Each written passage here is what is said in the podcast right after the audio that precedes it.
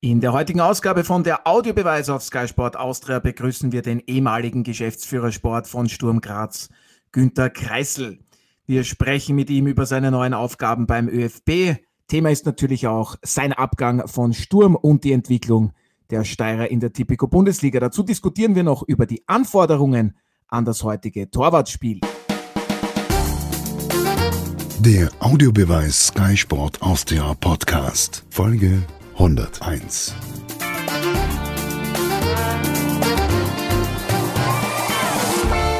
Herzlich willkommen bei einer neuen Ausgabe von der Audiobeweis auf Sky Sport Austria. Mein Kollege Martin Konrad, Sky-Experte Alfred Tater und meine Wenigkeit Otto Rosenauer begrüßen heute den ehemaligen Geschäftsführer Sport von Sturm Graz, Günther Kreislich. begrüße Sie recht herzlich und bedanke mich natürlich, dass Sie sich Zeit genommen haben. Hallo. Ich begrüße euch auch alle und freue mich, äh, eingeladen zu sein. Ja, und hallo natürlich auch an Alfred und Martin. Grüß euch. Schönen Tag. Hallo, hallo, grüß euch.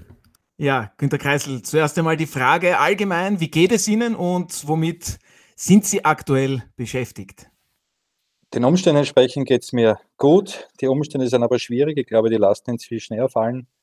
Äh, fällt einfach viele soziale Komponenten in unserem Leben. Da geht es mir nicht anders als allen anderen.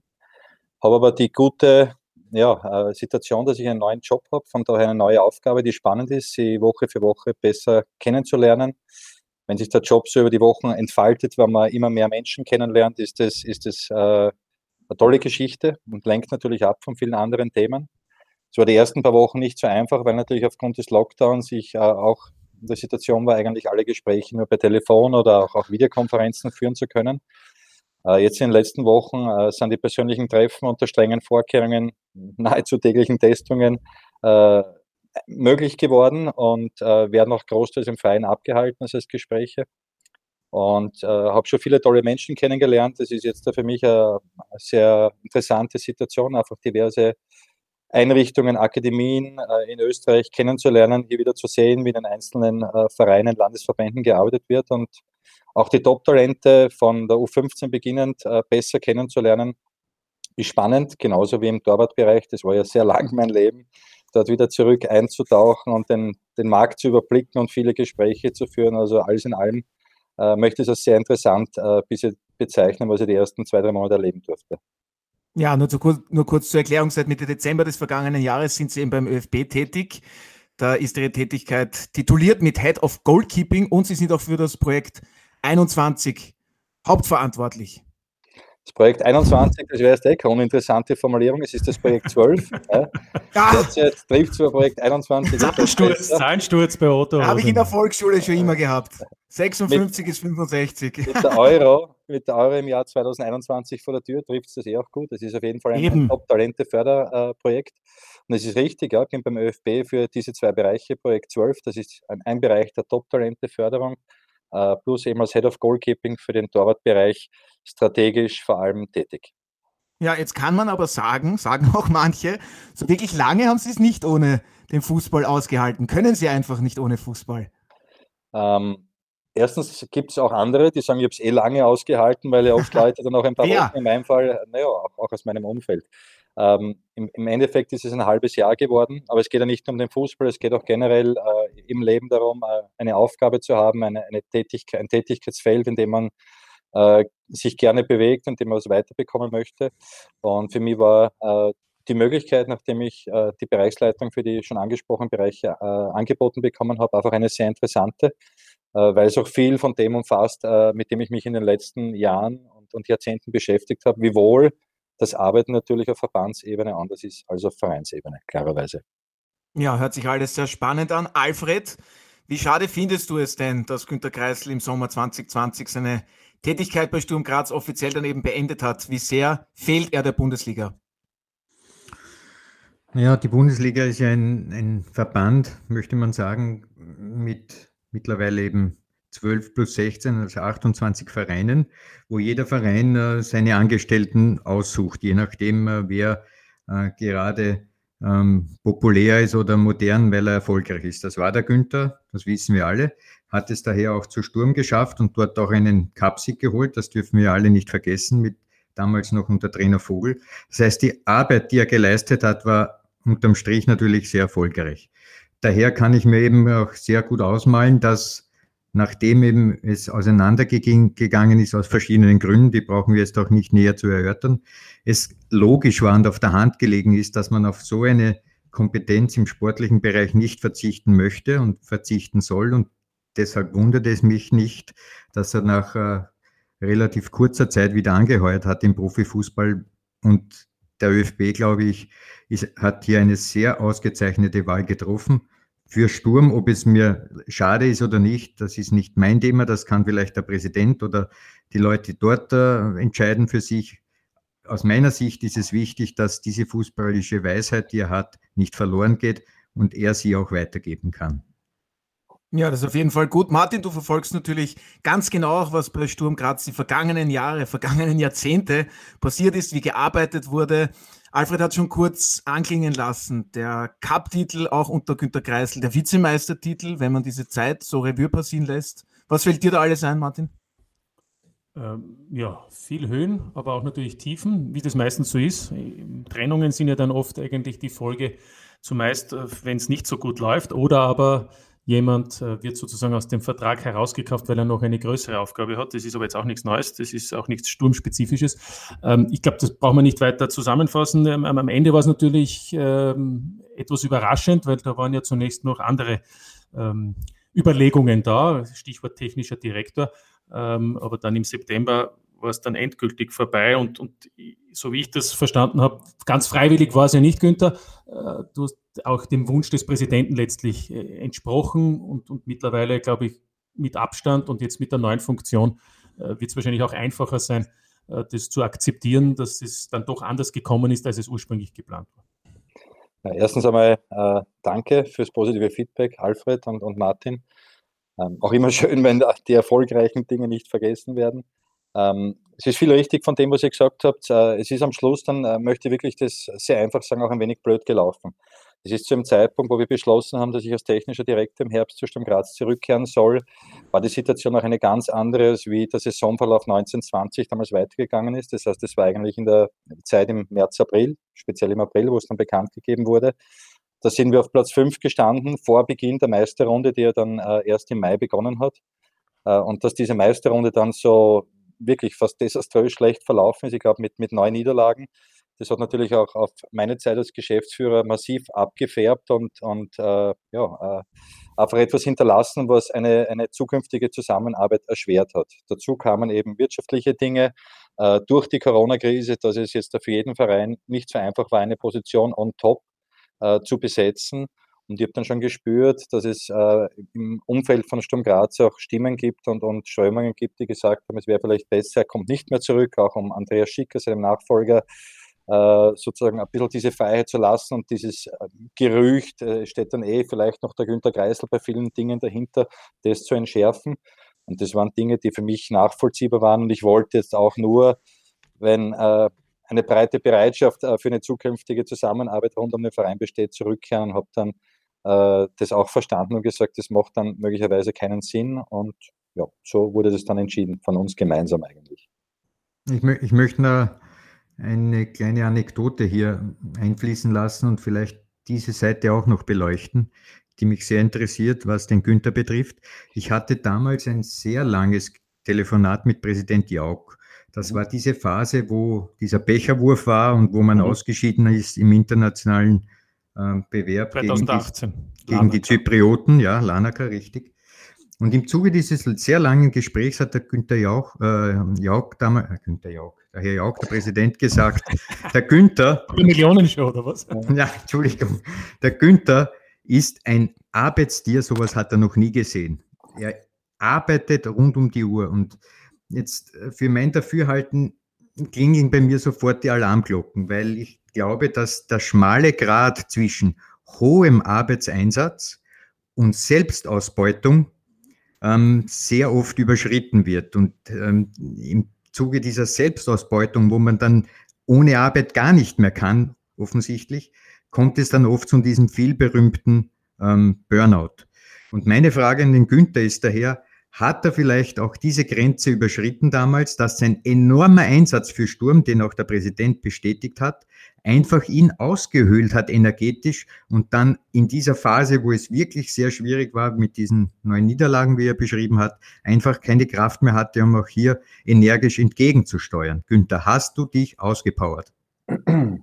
Ähm, muss ich eine Spur länger beantworten. Zuerst möchte ich einen Satz sagen. Ich möchte mich nicht mit diesem extrem erfolgreichen Sportler per se vergleichen, aber ich kann mich erinnern, der Thomas Muster hat auch immer diesen Ruf gehabt, dass er unglaublich fleißig ist und gesagt, das ist vielleicht gar nicht so sehr naturell, aber er kann nur so erfolgreich im Tennis sein und ist dann auch ein Getriebener. Und ähnlich würde ich es ja bei mir beschreiben. Ich bin jetzt nicht per se ein unglaublich fleißiger, aber ich mich so identifiziert mit der Aufgabe, speziell mit Sturm Graz, dass ich tatsächlich sehr viel investiert und gearbeitet habe. Und ja, die Alarmglocken haben auch bei mir irgendwann geläutet, aber nicht, weil ich in einem Burnout-ähnlichen Zustand war, aber weil ich gemerkt habe, ich nähere mich so einer Gefahr immer mehr an. Ja? Äh, also zwischen Burnout und müde sein und einmal ausgebrannt sein, da ist schon noch ein Unterschied. Das eine ist wirklich eine medizinisch diagnostizierbare Geschichte. Und ich glaube, dass jeder von uns das kennt. Wenn du nach einer intensiven Phase in deinem Leben, wurscht ob das eine kurze Arbeitsphase oder längere, sagst, ich bin müde, bin, äh, bin vielleicht nicht mehr so frisch, ich erreiche die Leute und die Menschen auch nicht mehr so. Und das waren schon Dinge, äh, warum ich ja auch von mir aus, der erste Schritt kam ja von mir, ich brauche einmal eine Pause, auch um diese Energie wieder aufzutanken weil ich habe schon gelebt als Person davon, auch jemand zu sein, der es zumindest bis zu einem gewissen Maß geschafft hat, Leute mit ins Boot zu holen, Leute von Ideen, von Visionen zu begeistern.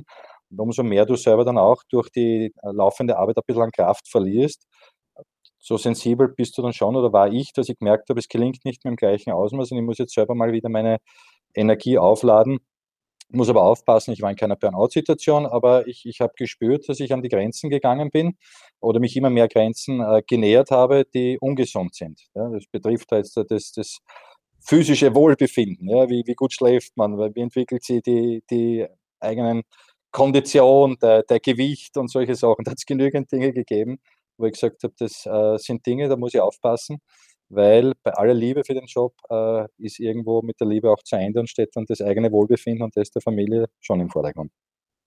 Der Max Eberl hat es jetzt auch ähnlich gemacht, hat auch eine kurze Pause gemacht. Ich glaube, der Unterschied war nur, also in Gladbach, ähm, der Unterschied ist nur, ich glaube, Günther, ohne das jetzt lang breit treten zu wollen, aber sobald man natürlich so das verlautbart, dann auch noch einen Rollentausch innerhalb des Clubs in den Führungspositionen übernehmen mit, dann ist es halt so, dass man nicht mehr das Heft des Handels in der Hand hat. Und ich glaube, das ist dann auch mit ein Grund gewesen, warum du nicht mehr bei Sturm bist, weil, weil eben da völlig neue eigentlich Varianten ähm, erwartet wurden. Und das ist dann offensichtlich, wenn dann auch noch der sportliche Erfolg ausbleibt, sehr schwierig, dass dann die, die dafür verantwortlich sind, das auch so zu entscheiden, dann auch noch, ich sage einmal, in dieser schwierigen Phase dabei bleiben, was vielleicht ausgemacht hat. Da bin ich voll bei dir. Also ich würde, das habe ich mir schon auch überlegt, ob ich das noch einmal so machen würde, dass ich sozusagen vor dem Ende meiner Tätigkeit das Heft des Handelns aus der Hand gebe und nur in einer Übergabephase bin, weiß ich nicht, ob ich das ein zweites Mal machen würde. Meine Verantwortung war ja trotzdem ohne irgendwo noch eine Stimme zu haben. Ja, weder medial noch intern, ich war in einer Übergabephase und das war nicht optimal. Und darum hat es mich äh, auch sehr geschmerzt, hier jede Niederlage im, im Frühjahr in der Meisterrunde zu erleben, wo ich selber nicht mal mehr Teil dieser roten Gruppe war, wo du Kontakt hast zu Spielern, zu Trainern, sondern einfach wirklich nur in der Beobachterposition war. Und das war im Nachhinein gesehen unglücklich, aber es, was die, nachher ist man immer gescheiter, es hätte auch anders laufen können, in dem Fall war es unglücklich. Ja, das wollte ich gerade sagen. Im Nachhinein ist man immer gescheiter. Vielen Dank auch für diese offenen und ehrlichen Worte. Ist nicht selbstverständlich.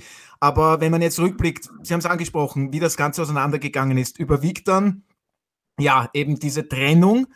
Ich möchte jetzt nicht sagen Schmerz oder denkt man dann auch im Positiven zurück, dass eben die, die Zeit dort doch recht erfolgreich war? Die meiste Kraft hat das, was erfolgreich war, äh, definitiv. Irgendwann zurückzublicken und in diese Titeltafel des österreichischen Fußballs zu schauen, wo, glaube ich, von 2014 bis irgendwann ausschließlich Red Bull Salzburg steht und zwischendrin steht einmal Sturm Graz und du kannst sagen, wirklich auf eine tolle Art und Weise mit einem Semifinalsieg gegen Rapid, mit einem tollen Finalsieg gegen Salzburg und Vizemeistertitel war das eine ganz tolle Saison. Das überwiegt, aber es ist natürlich auch ein bisschen äh, dieser Position geschuldet, dass über allem immer alles definiert wird über den Erfolg der Kampfmannschaft. Das ist ein wenig bitter, weil ich glaube, dass sich alle Sektionen des SK Sturm in dieser Zeit, die Amateure haben sich, sind immer jünger geworden und haben sich immer besser nach oben äh, platziert bei Sturm Graz. Die Damenabteilung hat sich über Jahre unter den Top 3 in Österreich äh, gefestigt. Die haben sehr viele Spiele Nachwuchsnationalteams gehabt, auch junge Spieler schon zu großen Vereinen abgegeben. Wir haben in die Infrastruktur massiv investiert, haben das ganze Trainingszentrum, drei Plätze komplett erneuert, den Kraftkammerbereich, die Flutlichtanlage. Und das alles jetzt aus eigener Kraft, über Einnahmen, die wir über Transfers und so weiter generieren konnten. Das es waren sehr, sehr viele Dinge positiv. Es war viel Begeisterung um den Verein und am Schluss war es eben auch so, dass die ersten zwei Jahre so erfolgreich waren, dass die Erwartung, Erwartungshaltung auch an die Personen, auch an meine Person so hoch war. Und das habe ich schon auch gelernt, umso höher du bist, umso schneller geht es noch äh, häufig steil bergab. Ja, das ist so im Fußball. Christian Ilz hat, glaube ich, in diesem Herbst einmal irgendwo gesagt, der Erfolg ist immer nur gemietet. Ja.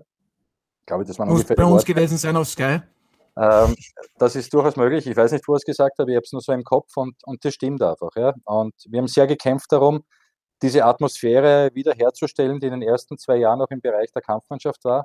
Haben das nicht geschafft, waren trotzdem immer in der Meistergruppe und auch im dritten Jahr noch äh, europäisch, aber das war durchschnittlich und die Leistungen waren nicht ansprechend. Also um ein bisschen so die Brücke auch in die Gegenwart zu schlagen, ich finde Sturm Graz in dieser Saison viel, viel ansprechender und viel begeisternder, als das in den letzten zwei, zwei Jahren war, wo ich selbst Geschäftsführer war. Man hat sehr, sehr gute Transfers getätigt. Ähm, die Mannschaft hat eine super Ausstrahlung. Man hat in, in der überwiegenden Zahl der Spiele das Gefühl, die nimmt einen mit, was Kampfgeist äh, und solche Dinge betrifft. Das heißt, ich glaube, aus Sturm Graz Sicht haben sich viele Dinge gut entwickelt. Und diese Frage, die Ihnen Alfred gestellt wurde, ob es jetzt äh, schade ist, dass ich nicht mehr bei Sturm bin, ich glaube per se nicht, weil ich hätte ja auch nicht diese Übergaben, wenn anderen eingeführt waren, ich der Meinung gewesen wäre, ich bin selbst noch der, der die meiste Kraft hat, um das in die richtige Richtung zu führen. War ihm auch der Meinung, dass hier auch ein Wechsel gehört, aber es mich selbst betroffen hat und glaube, dass, dass sich viele Dinge jetzt einmal positiv entwickelt haben, was den Auftritt der Mannschaft betrifft, in einer aus meiner Sicht sehr guten Saison sind. Ich möchte jetzt noch, äh, noch ein, tief, ein wenig tiefer eindringen. Jetzt haben wir vorhin gehört aus deinen Ausführungen, dass diese Position des Geschäftsführers Sturm eine hauptsächlich strategische war. Du hast einige Beispiele gebracht mit Entwicklungen vor allem im Infrastrukturbereich. Das heißt, das ist ja eine strategische Ausrüstung. Gleichzeitig aber, gebe ich dir vollkommen recht, das Flaggschiff jedes Vereins ist natürlich die Profiabteilung. Und jetzt ist äh, für diese Abteilung natürlich der Trainer zu bestellen. Und jetzt frage ich dich im Konkreten, wie bist du jetzt im Nachhinein mit diesen Bestellungen der Trainer, die ja du eingeleitet, durchgeführt und auch durchgesetzt hast, zufrieden? Weil offensichtlich am Ende, El Maestro zum Beispiel, ist ja überhaupt nichts mehr gegangen. Wie siehst du heute deine Bestellungen von damals? Ich mal zuerst die Überschrift sagen, das Schwierigste in dem Job, dass ich in den acht Jahren, als zuerst ja bei einem kleinen Verein als Sportdirektor und dann später bei Sturm kennengelernt habe, ist die Trainerbestellung. Ja. Und meine Konklusion ist auch, äh, und das, das trifft aber den Spieler und den Trainersektor gleichermaßen, es gibt kaum welche, die gut oder schlecht sind, sondern es hängt immer auch vom Rundherum ab. Das heißt, wenn du jetzt unsere erfolgreiche Mannschaft nimmst und sagst, welche Spieler haben gewechselt, ja, wie ist es einem Daniel La, einem Marvin Potzmann bei Rapid gegangen, einem Thorsten Röch in Ingolstadt, einem Jago bei Austria Wien, einen Adam Wonji, einen Scheußengeier äh, und ganz viele von den Spielern hernimmst, dann ist es nicht so, dass man sagt, na, die waren einfach unglaublich gut, weil die waren beim nächsten Verein wieder gut und die haben bei Sturm funktioniert und beim nächsten Verein nicht gleichermaßen. Und ganz ähnlich ist das oft bei Trainern. Ich bin nach wie vor überzeugt, dass alle Trainer, mit denen ich zusammenarbeiten durfte, auf ihre Art und Weise eine hohe Qualität hatten. Ich traue allen Trainern zu, auch auf gehobenem Niveau sehr erfolgreich zu arbeiten. Aber Fakt ist, dass es jetzt bei Roman Melich und bei Nesto El Maestro definitiv nie so Klick gemacht hat, dass wir in der Kombination, in dieser Atmosphäre, die wir rund um diese Mannschaft im Verein hatten, mit der Kombination der Spieler, dass wir so in die Spur gekommen sind. Und oft sind es aber auch, Alfred, äh, sind so Schlüsselspiele. Wir haben beim Nestor, glaube ich, sechsmal zwei Siege gehabt, aber nie den dritten anhängen können. Und teilweise wirklich in Spielen, wo du sagst, das war aufgelegt gegen Mannschaften, die selber in der Krise waren. Ja? Nach einer ersten Halbzeit, wo du klar überlegen warst. Am Schluss ist es nie übergeblieben. Und wenn du diesen diese Hürde nie überwindest, äh, dann kommst du in das, wonach du als Verein immer äh, sozusagen auf der Suche sein solltest, nach diesem Flow, nach diesen Serien, nach diesen Dingen, die dir ganz eine spezielle Kraft geben, denen laufst du dann immer hinterher. Aber ich bin natürlich, ich kann nicht zufrieden sein, weil die Trainerbestellungen nicht so funktioniert haben, aber nicht, weil ich jetzt im Nachhinein sage, die Trainer waren nicht gut genug, sondern ich habe es mit den anderen nicht immer erraten. Ich glaube, du gibst jetzt sogar eine Art Bestätigung, was den jetzigen Trainer betrifft, Christian Ilzer, der ja vorher bei der Austria für die Ansprüche der Austria keinen Erfolg hatte. Dann der Nachfolger Andi Schicker hat ihn dann zum Trainer gemacht letztlich. Äh, und das war sicherlich eine Risikoentscheidung, das kann man ganz so sagen, nachdem es eben dort nicht funktioniert hat. Und es scheint jetzt offensichtlich so zu sein, dass das, was von dem du vorher gesprochen hast, funktioniert. Diese Art, diese Art von Flow haben wir im Herbst besonders gesehen, aber auch jetzt im Frühjahr äh, läuft es besser. Das unterm Strich höre ich heraus, die Trainerbestellung ist immer auch eine Sache des Glücks. Wie viele ja, Dinge im Fußball. Aber ich möchte es schon erweitern. Ja, auf dem Niveau, wie, äh, auf dem wir gearbeitet haben, war der Faktor Glück auch noch ein zu ein großer. Ich habe mich massiv eingesetzt dafür, dass eine der wesentlichsten Funktionen, die ich als technischer Direktor bei Sturm belegt hätte, das Trainerscouting gewesen wäre. Es ist nicht möglich, dass du nur das, was ihr, was ich sozusagen über Trainer wissen, was man sich so erzählt und so weiter, dass du das dann in die Beurteilung hernimmst und deinen Kandidatenkreis bestimmst. Im Optimalfall verfolgst du die Trainer im deutschsprachigen Raum von Österreich, Deutschland, Schweiz, musst dir Spiele anschauen, musst dir Interviews anschauen in erfolgreichen Phasen, nicht erfolgreichen, musst schauen, dass du mit Spielern sprichst und einmal ein Gefühl bekommen, wie ticken die Trainer. Weil eins ist auch Fakt, und da meine ich es jetzt überhaupt nicht böse, aber jeder Trainer hat mir das erzählt, was ich hören wollte in der Bestellung. Ja. Und das, was vorher besprochen wurde, war nicht immer das, was dann sozusagen der Realität entsprochen hat. Ja. Äh, es ist leicht zu sagen, ja, natürlich äh, setze ich auf junge Spieler oder natürlich mache ich dieses oder jenes. Das muss im Ernstfall nicht immer gleich aussehen. Und wenn du nicht ein umfassendes Trainer-Scouting machst, dann bist du immer auf diese persönlichen Gespräche angewiesen und auf das, was da kommt. Und das sind die Trainer und das ist ein schwieriger Job und die bereiten sich natürlich auch auf diese Dinge vor. Inzwischen schon so, schon so intelligent, dass um wieder in dieses Rad hineinzubekommen, einen Job zu bekommen, dass man sich schon auch Gedanken macht, wie präsentiere ich mich, äh, um möglicherweise die Chance dann zu bekommen. Und dann passieren eben Dinge, dass du zum Teil auch einen Stilbruch hast, ja, weil du nicht genügend genau vielleicht noch recherchiert hast, welchen Fußball lässt dieser Trainer wirklich spielen. Ja. Ähm, aber, aber, aber Günther, aber das. das ein, ein Satz noch, Martin, ja. ganz kurz noch, ich, Entschuldige, aber ganz toll zum Beispiel finde ich eben auch ein, ein, ein großer Erfolg von Red Bull Salzburg, wie sie den Trainersektor bearbeiten seit Jahren. Ich, ich wollte nur sagen, äh, zu den Trainern, äh, weil du sagst Stilbruch, also bei Roman Melich hat man schon gewusst, was man bekommt. Und nach, nach Heiko Vogel, Roman Melich, das ist halt so ungefähr, wie wenn ich äh, von einem Porsche auf einen, auf einen Cinquecento umsteige, jetzt brutal gesagt. Oh. Und damit meine ich nicht über die Qualitäten der Trainer, sondern ich meine nur, was die Spielausrichtung Spielweise. betrifft und die Spielweise. Das, das meine ich nur. Also das überrascht mich jetzt schon. Und, und, und generell zu den Trainern muss ich sagen, du hast, du hast gesagt, ähm, da gehört, oder der Alfred hat es dann zusammengefasst, Glück dazu. Fakt ist, die drei Trainer, die du eigentlich dann verpflichtet hast, da war es jedes Mal vorzeitig vorbei. Ne? Richtig. Und während ich vorher. Beim Heiko Vogel, als auch beim, beim Roman Melich, als auch dann letztlich beim Nestor in Maestro, wobei da warst ja du dann auch schon in der, in der Phase des, des, des äh, Anführungszeichen, Leisertretens. Äh, da, da, da, muss man dann auch sagen, das hast du auch selbst gesagt, du verbindest ja auch dein Schicksal mit dem Nestor El Maestro und das war dann ja mhm. letztlich auch so. Genau. Also äh, ja, auch wieder viele Dinge, äh, wo du natürlich recht hast. Es ist so nur, dass der Stilbruch für mich nicht der Roman Melich war, sondern eigentlich der Heiko Vogel. Wenn du jetzt sagst, wie spielt ein Franco Bruder Fußball, wie spielt ein Roman Melich, wie spielt ein Nestor Fußball, dann war eigentlich der Heiko Vogel der Stilbruch. Ja? Aber Heiko Vogel hat sich auch anders beschrieben. Heiko Vogel gesagt, er wird natürlich kontinuierlich den Vorderweg weiter beschreiten, weil man war auf Platz 1. Ja? Hat aber dann sehr wohl seine eigene Fußball-DNA nicht verleugnen können. Ja? Und ein Roman Melich hat mir in den Gesprächen gesagt, ich weiß, ich werde in eine gewisse Schublade gesteckt, da muss doch einmal schauen, wo ich tätig war bisher. Und natürlich, wenn ich da eine Mannschaft bekomme mit einer ganz anderen Qualität, sind mir andere Dinge auch wieder wichtig. Äh, also es ist, natürlich hast du recht, äh, das, wofür Roman Melich vorher bekannt war, aber sicher äh, gegenüber dem, was Heiko Vogel spielen hat lassen, etwas anderes. Aber ich habe beim Roman Melich auch auf eine andere Kernstärke gesetzt und das war einfach die Kommunikation und die Motivation, weil wir in dieser Phase in 14 Bewerbsspielen nur einen Sieg hatten und die Mannschaft einfach mental am Boden war. Und mir wichtig war, mit dem Roman Melich jemanden dazu zu bekommen, der die Mannschaft vielleicht von der Kommunikation wieder ganz anders erreicht. Und das hat ja auch im Schritt 1 sehr gut funktioniert. Wir haben in den ersten Spielen von Roman Melich aus vier Spielen zehn Punkte gemacht, aber sind dann halt nachhaltig nicht so in die Spur gekommen, wie es notwendig gewesen wäre. Ja, die Gegenwart bei Sturm Graz heißt Trainer Christian Ilzer und eben Geschäftsführer, Geschäftsführer Sport Andreas Schicker, also ihr Nachfolger. Und Alfred, jetzt kann man sagen, Andreas Schicker hat mit Christian Ilzer Glück gehabt und der Kaderumbruch, da wurden ja einige Spieler verpflichtet, also ganz so ist es nicht.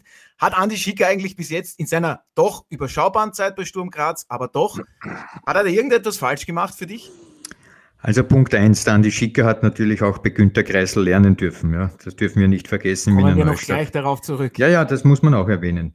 Ähm, ich habe äh, auch einmal live auf, in einer Sendung bei Sky gesagt, der, Gün, äh, der, der Andi Schicke ist noch ein Lehrbub, was sein Geschäft betrifft, weil er es bis jetzt noch nicht bei einem größeren Verein beweisen musste.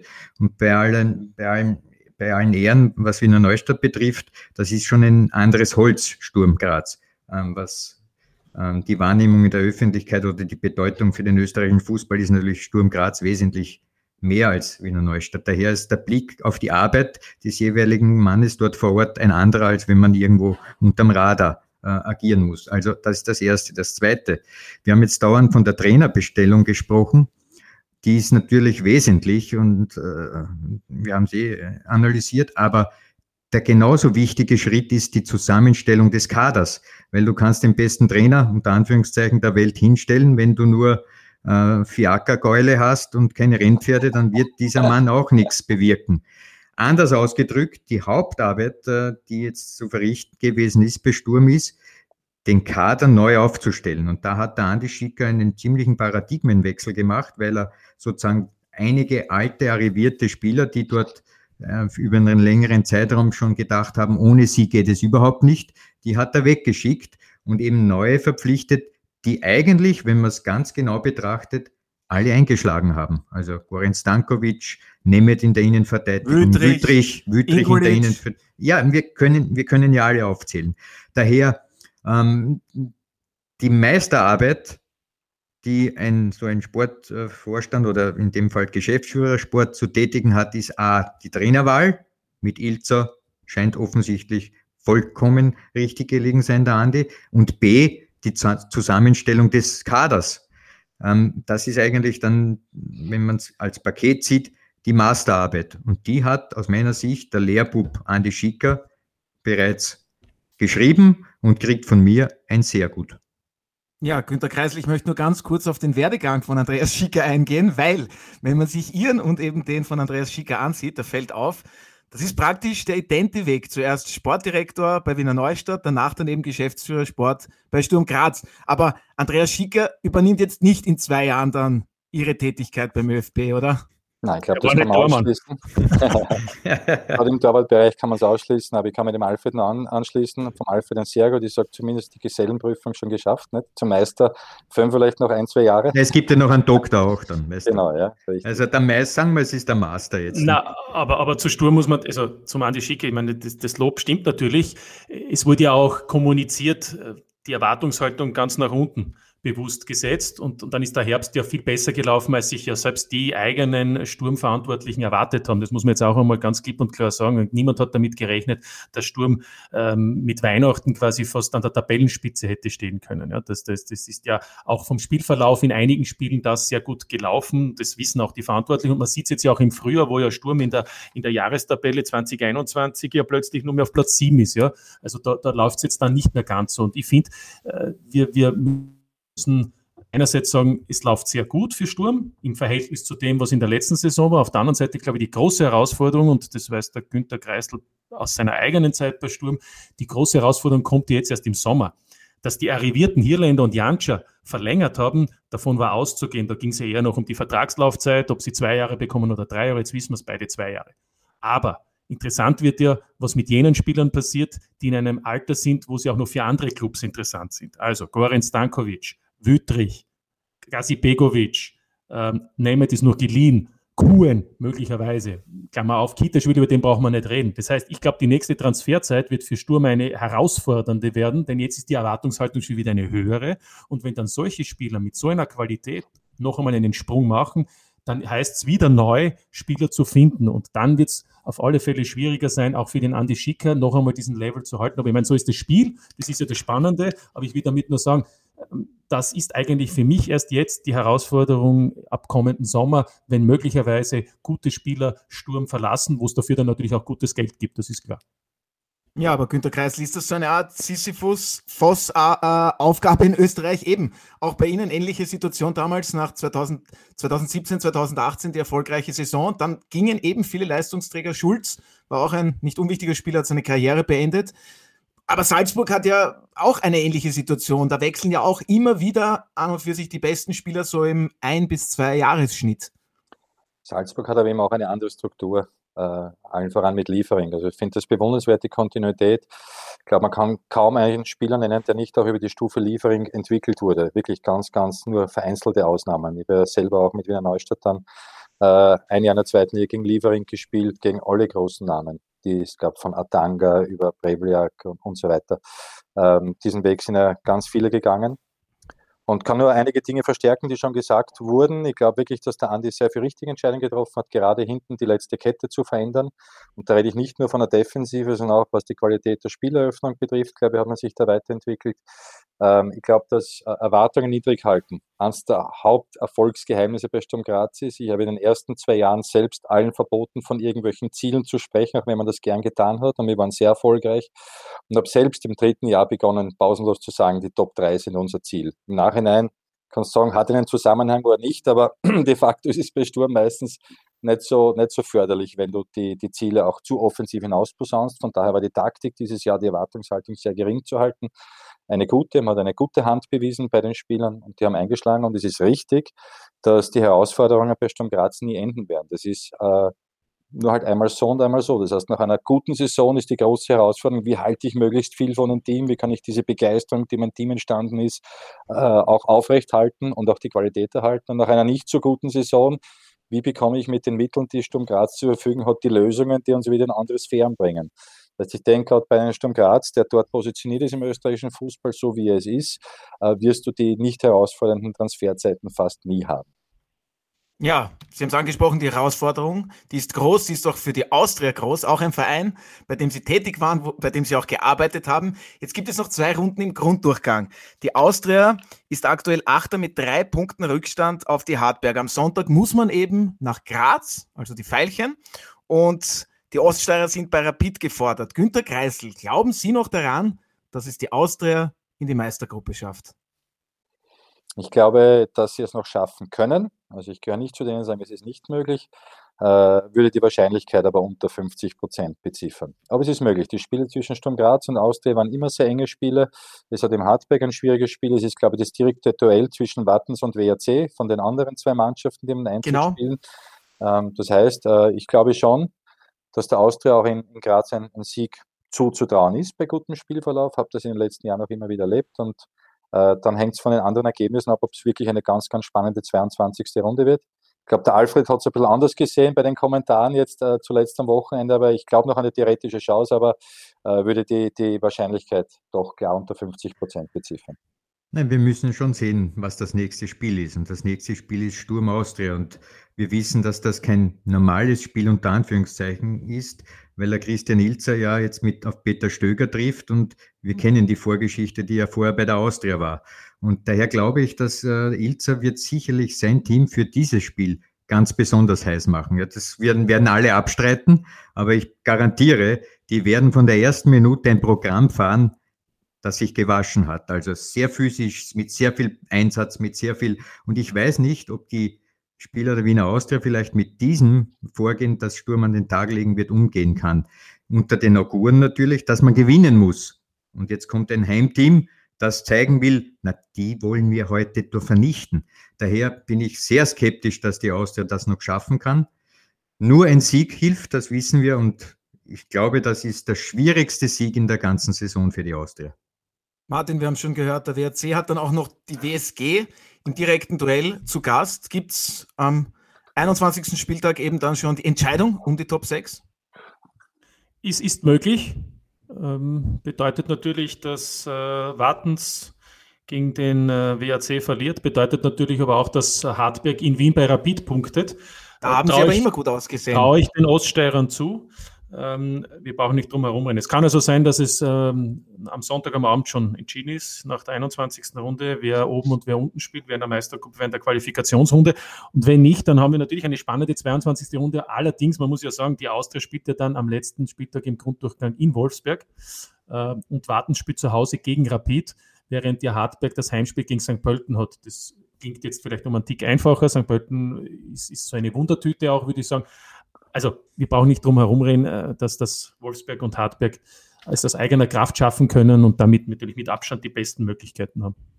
Und im Übrigen ja, die Austria, wenn es nicht schafft, wenn sie es nicht schafft, dann ist ja die Austria nicht deshalb gescheitert, weil sie 2021 vielleicht ähm, ähm, gegen Hartberg einmal verloren hat oder, oder jetzt unter Umständen in Graz nur einen Punkt macht oder gegen Rapid. Die Austria gehört im Moment zu den Top 5, Top 6 Mannschaften, was die Punkteanzahl 2021 betrifft. Mit anderen Worten, die Austria hat sie im Herbst vergeigt, wenn sie am Ende in der Qualifikationsgruppe spielt.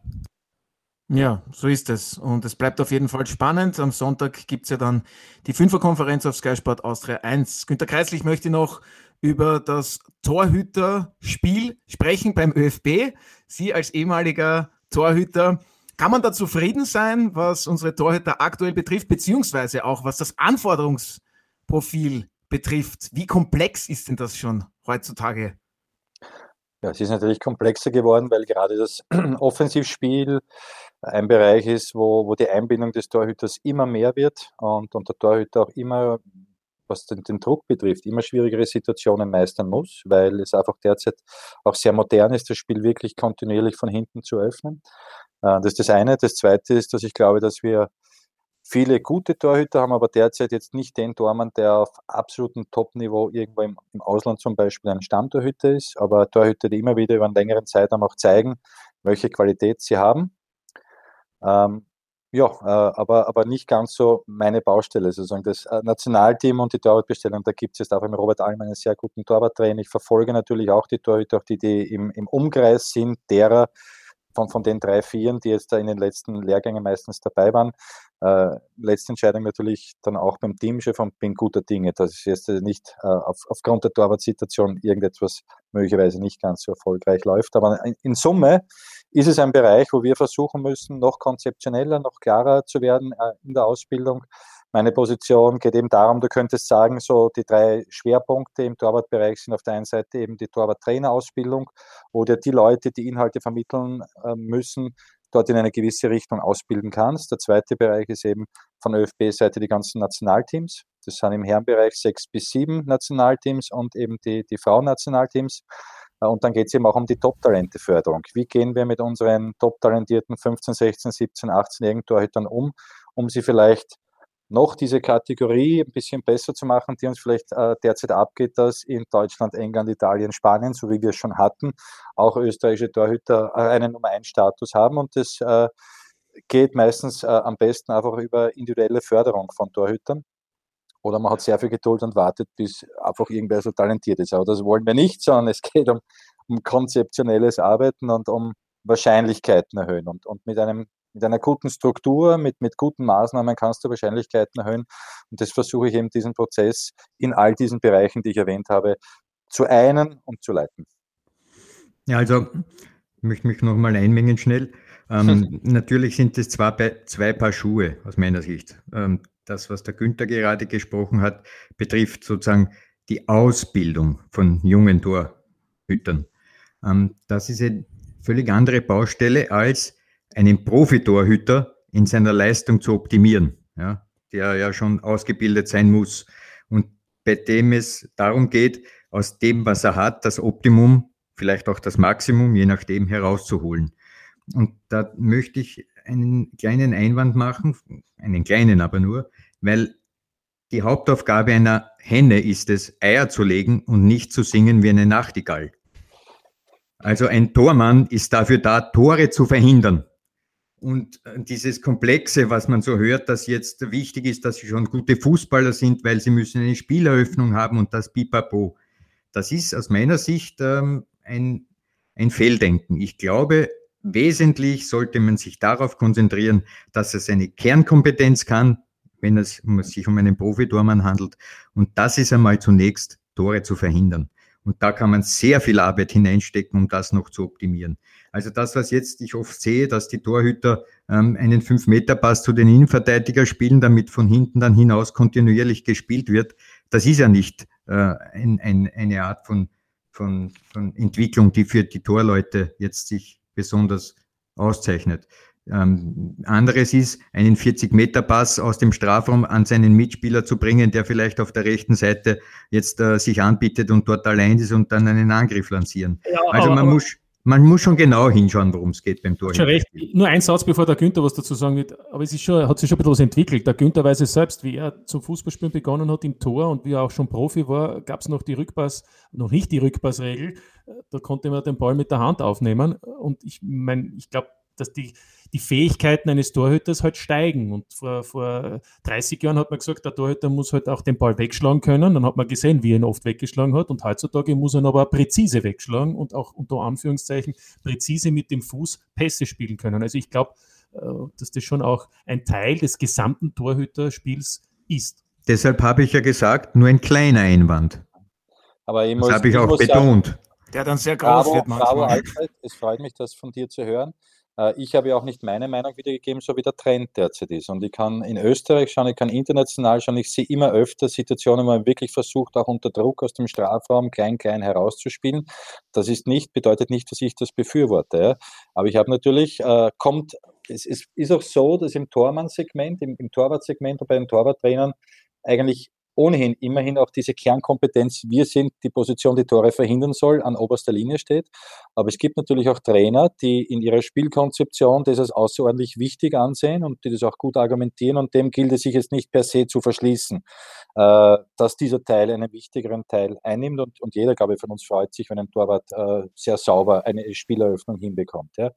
Aber es, ging ja nur die Frage auch vom Otto wie sich das Torwartspiel verändert hat. Und das ist etwas, was zusätzlich dazukommt, aber ich bin grundsätzlich auch Verfechter davon, dass man sagt, was ist die absolute Basis und Kernkompetenz des Torwarts und das soll schon auch immer die, die Torverhinderung sein. Ich muss, ich muss dich nur bestätigen, weil wenn der Martin vorhin gesagt hat, wie du gespielt hast, war das Tormannspiel ein anderes. Schon ganz allein aus einem einfachen Grund.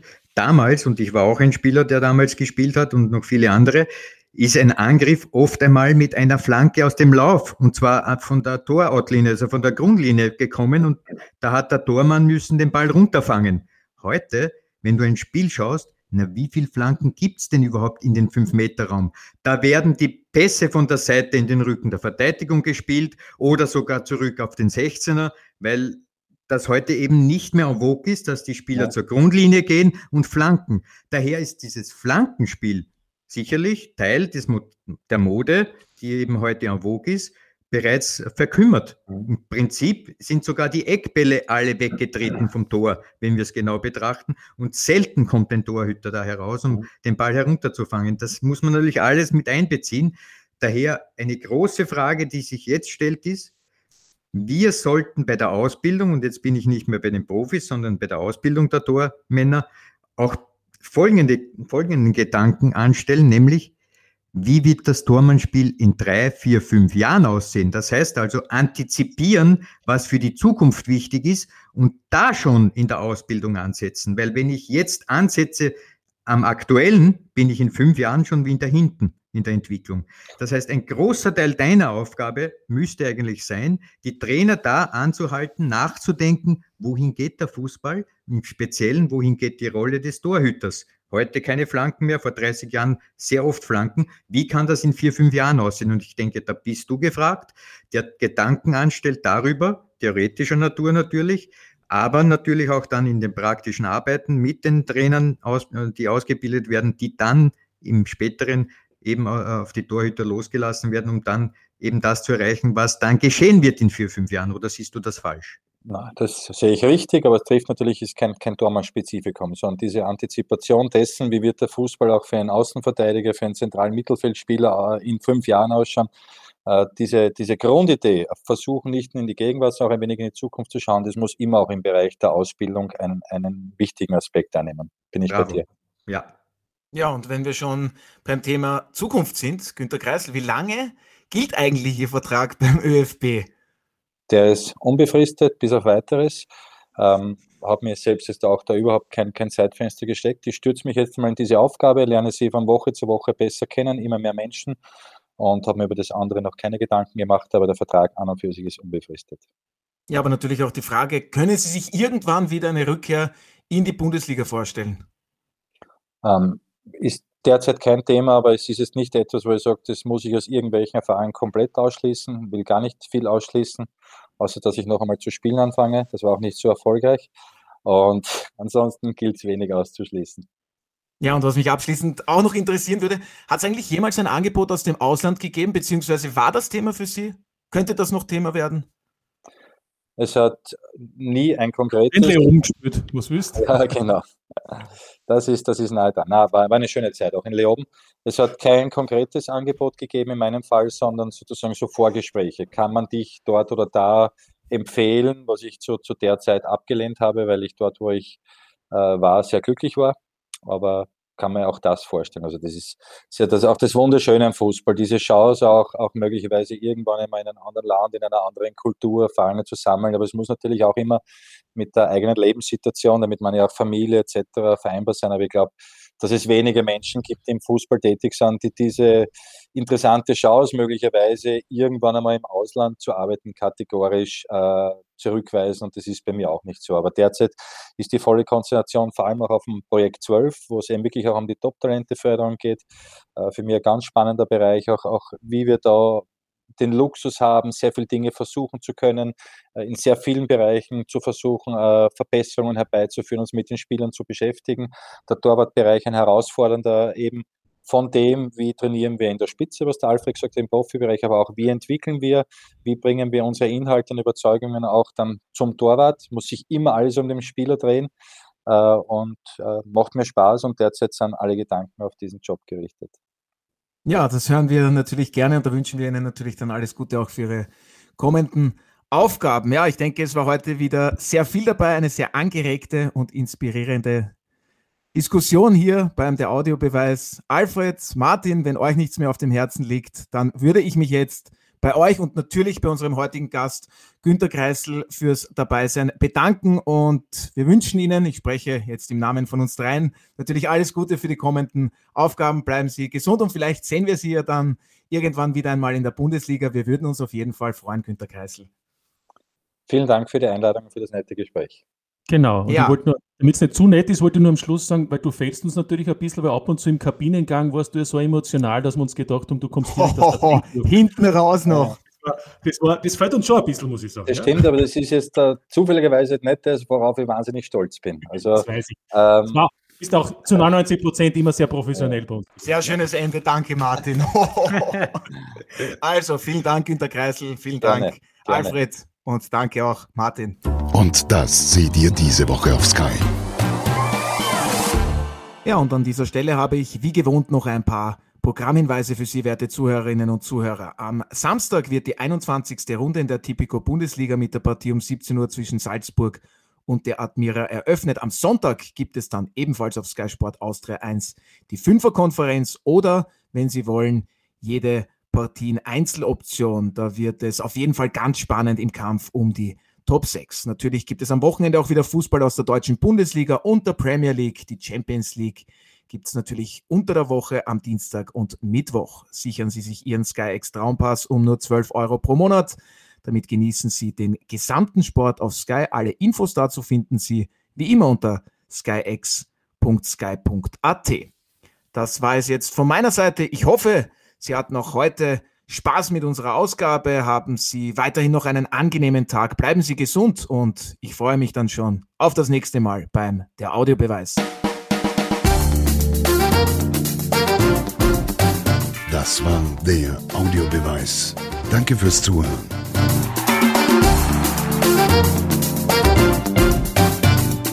Hört auch das nächste Mal wieder rein.